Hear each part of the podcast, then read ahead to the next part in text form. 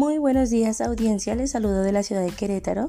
Mi nombre es Jennifer Ventura, estudiante de la licenciatura de Pedagogía en CESBA Querétaro. El día de hoy quiero hablar sobre un tema que se está pronunciando en el sistema educativo con más fuerza en esta cuarentena, a la cual nos ha confinado la pandemia por COVID-19. Sí. Motivación y participación de padres de familia y docente en la nueva educación en línea a nivel primario. Este es el tema del cual quiero hablar el día de hoy. ¡Wow! Fue un cambio verdaderamente grande, ¿no?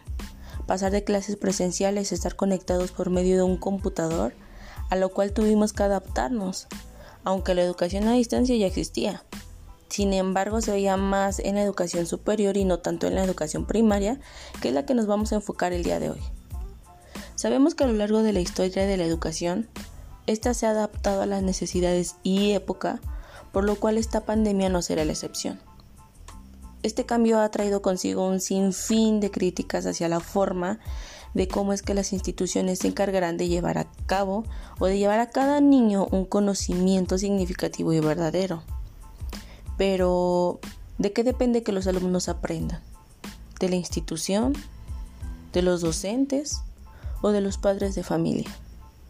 Me he encontrado con comentarios de padres de familia que creen que los profesores no están desarrollando un trabajo adecuado con sus hijos, donde con sarcasmo aluden que solo envían material para trabajar a montones y no hay una atención individual dejándose de lado la retroalimentación que se tenía en una aula de clases. Pero este es solo un lado de la moneda porque también, a palabras de una docente, nos menciona lo difícil que es dar continuidad a la enseñanza de los alumnos cuando los padres no cooperan o no tienen la disposición de trabajar con sus hijos. Incluso en atender una llamada de los docentes, pues existen uno y mil pretextos. Que sea el trabajo, los horarios, la economía, etc.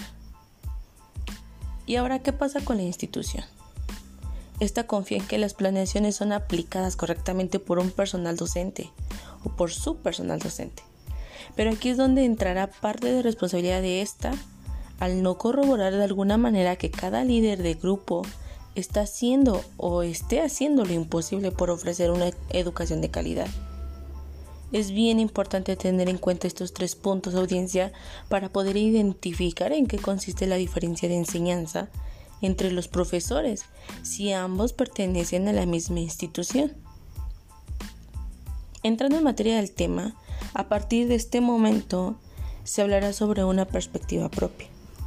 Primero que nada, creo que esto es un trabajo en equipo donde los engranes que harán funcionar de manera adecuada em, esta enseñanza a distancia son los padres de familia y los docentes. ¿Por qué? Porque para que los padres puedan apoyar a sus hijos, necesitan que los profesores envíen trabajos que los mismos tutores puedan entender y con ideas claras y sencillas puedan ser transmitidos a sus hijos ya que muchos de estos niños son cuidados por abuelos y algunos de, estos, eh, de estas personas que son de la tercera edad eh, difícilmente saben leer. Es por ello la importancia de que las instrucciones de las tareas sean claras y los profesores para tener un material que puedan evaluar necesitan que los tutores tengan y enseñen este compromiso a los estudiantes y más que nada la constancia en las actividades. Muchas veces es difícil captar la atención de un menor, ¿no? Pero aquí es donde entra la motivación de ambos, engranajes. Por un lado tenemos al padre, el cual puede motivar al alumno a realizar las actividades para poder enviarlas eh, de manera pronta otorgando como una motivación, no sé, el salir al exterior a jugar con la pelota, se me ocurre, está, aunque pueden existir infinidad de motivaciones.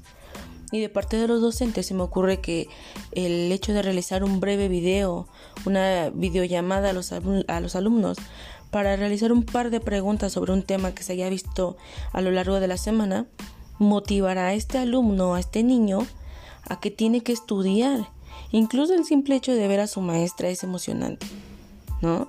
Pues lo hará sentir como que el esfuerzo que, ha hecho toda esta semana ha valido la pena. Entonces, es por ello que concluyo que para adaptarnos a esta nueva forma de enseñanza se necesita la educación de docentes y compromiso de padres de familia sin lugar a duda. Ninguna de las dos partes va a poder funcionar sin la ayuda del otro. Y bueno, mi querida audiencia, con esto les dejo la interrogativa. ¿Cuál es su postura? ¿De qué otra forma se puede motivar y participar? Siempre tomando en cuenta el contexto en el que se encuentra inmersa la institución. Pues con esta interrogativa me despido y nos escuchamos en la próxima transmisión. Bye bye.